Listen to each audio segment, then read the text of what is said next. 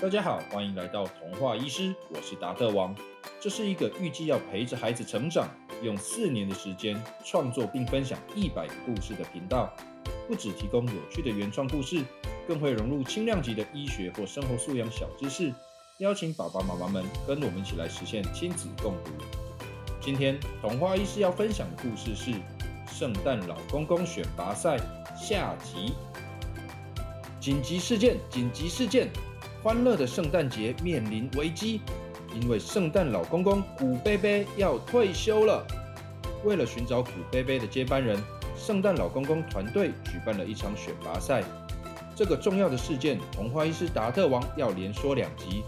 上礼拜在鬼灵精 Grinch 和古贝贝的主持下，经过初选、复赛，好不容易最终选出的二十名参赛者，终于要展开决赛喽！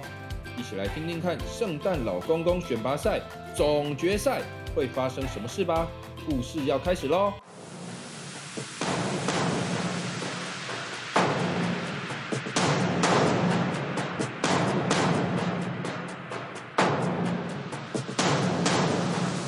精彩的开幕式结束后，圣诞老公公选拔赛正式开始。比赛是采用障碍赛跑的形式。能以最快速度顺利通关的选手就能拿下第一名。比赛要测试的重点是三个老公公忍术的基本项目。障碍赛第一关，跑道上摆满了各种尺寸的窗户，老爷爷选手们必须身手矫健地钻过去，碰到锁上的还要想办法开锁。不过有一些窗户真的是小到不行。大会主持人鬼灵精 Grinch 解说道：“根据大会提供的资料，这关要测试的是缩骨功。这是因为圣诞老公公以前需要钻烟囱，现在则是钻各种尺寸的窗户。有时候碰到不小心锁上窗户的爸妈，还要会开锁。哦哦哦哦哦！三号、十二号、十五号跑道上的选手好像不会缩骨功，钻不过去。”一号、五号、八号、十七号、二十号的选手好像不太熟练，钻到一半居然卡住了。哎，古贝贝，你说他们到底行不行啊？哦，行吧，行吧。讲到钻烟囱，我想到以前有一次我钻到一半，突然感觉屁股热热的，原来是有爸爸半夜觉得冷，把壁炉的火点起来了。拜托拜托，各位爸爸妈妈，平安夜那天，如果你真的想点火，记得先看一下烟囱里面有没有圣诞老公公。还有还有，窗户的锁记得打开，我们会比较方便一点啊！感谢感谢。障碍赛的第二关，跑道变成黑暗的隧道，隧道内摆满各种踩到会发出声音或者会很痛的东西。包括小铃铛、乐高积木、会哔哔叫的娃娃等等，主要测试老公公进到室内时能不能放轻身段和脚步，就算踩到不该踩的东西也不会发出声音，以免半夜吵到小朋友。哦吼吼吼吼吼！这是在测试老公公轻功。以前我轻功还不熟练的时候。有一次重重踩到一个尖尖的木头玩具，差点挨出来。希望各位小朋友平安夜要收好玩具，不要害老公公踩到哦。也请小朋友如果听到外面有奇怪的声音，不要跑出来，因为这时候老公公飞来飞去，四处奔波，外表其实有点狼狈。我们不希望在小朋友心目中的形象破灭，所以如果你想要合照签名，圣诞节前到各大百货公司找我们会比较好哦。是是是，就没有人要鬼灵精的签名。哎，不是不是，我是说谢谢古贝贝的讲古。现在让我们专心回到赛场上。哦哦，这关看起来很简单，其实很凶猛哎，我看看。一二三四五六七，居然又淘汰了七位发出噪音的选手，场上只剩下五名参赛者，究竟谁能够抢先通过最后一关，成为本届赛事的冠军呢？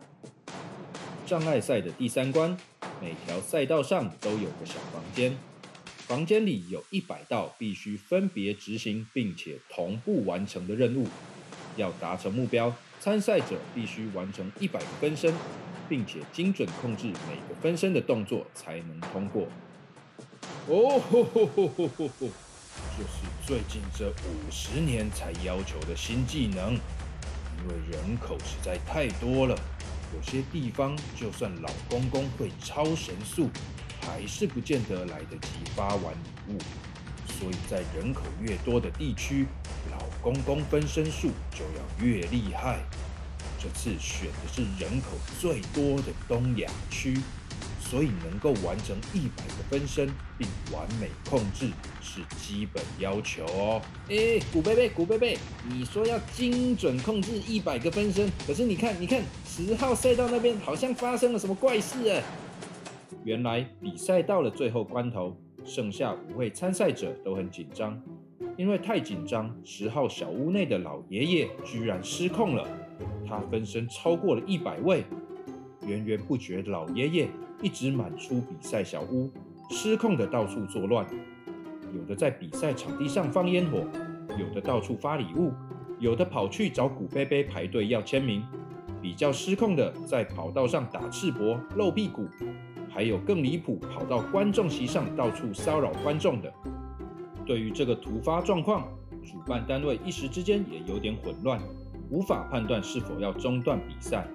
只见其他几位参赛者有三位继续专注比赛，只有一位背号十一号的王老先生实在看不下去了，变出更多的分身，一边完成任务，一边协助大会维持秩序，把失控的十号老爷爷分身带回来。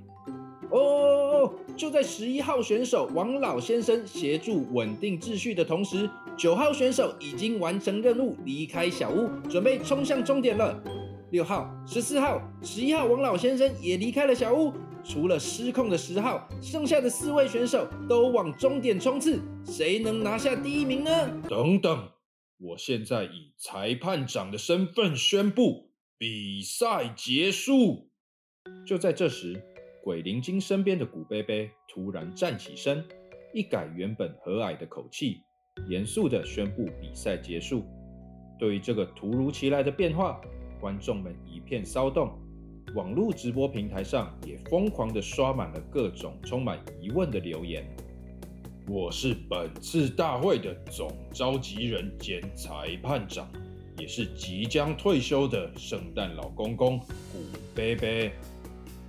面对骚动的场面，古贝贝继续用沉稳的语气说明：本次的圣诞老公公选拔赛。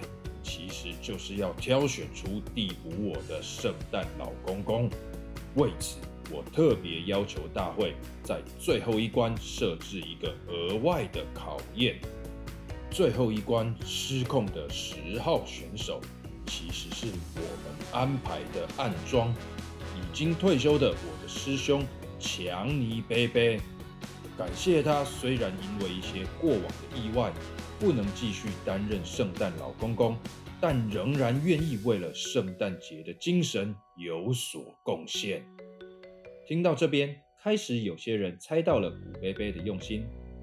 我们认为圣诞节应该是一个充满爱的节日，而圣诞老公公也应该是圣诞节精神的代表，需要具备善良、爱护公众的心。这一点。很显然，在剩下的几位参赛者中，只有王老先生达标。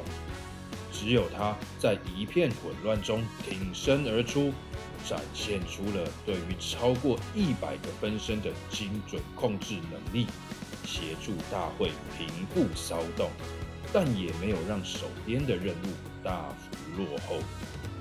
听到这边，越来越多人认同古贝贝他们用心的设计。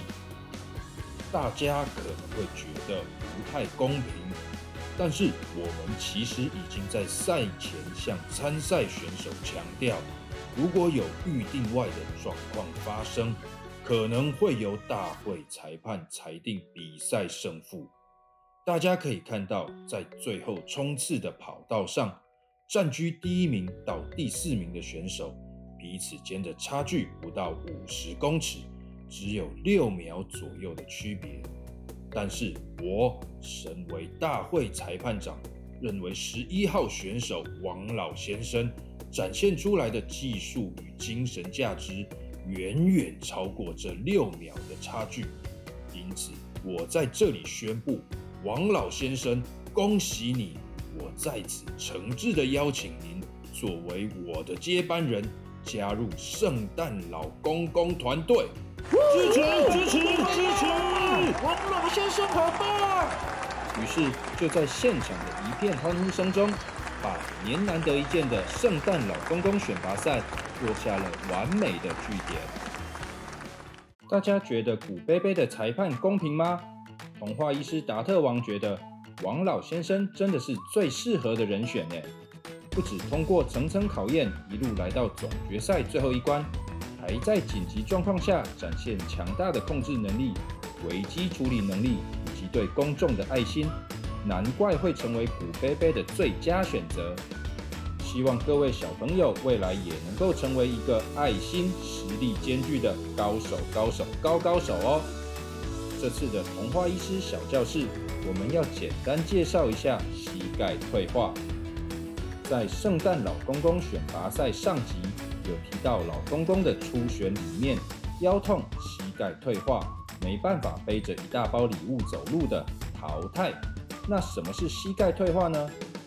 膝盖退化的正式名称叫做膝盖退化性关节炎，是一种随着长年累月的使用，像垫片一样能帮助缓冲、预防膝关节骨头撞击的软骨磨损，最终产生骨头发炎疼痛的现象。容易发生在年纪比较大的长辈，或是膝盖曾经受过大伤、开过刀的人身上。有膝盖退化的人，容易膝盖疼痛。难以上下楼梯，严重一点的，连稍微久走，甚至站起来都会膝盖痛。当然，更不用说负担圣诞老公公的任务了。目前最有科学证据的预防膝盖退化的方法是好好运动，强化我们臀部、腿部的肌肉。所以说，小朋友可以鼓励身边的长辈多运动，加强肌肉力量，预防膝盖退化哦。如果真的有人长期膝盖疼痛，可以鼓励他们去看运动医学科、骨科、复健科的医师。我是童话医师达特王，下集故事再见喽，拜拜。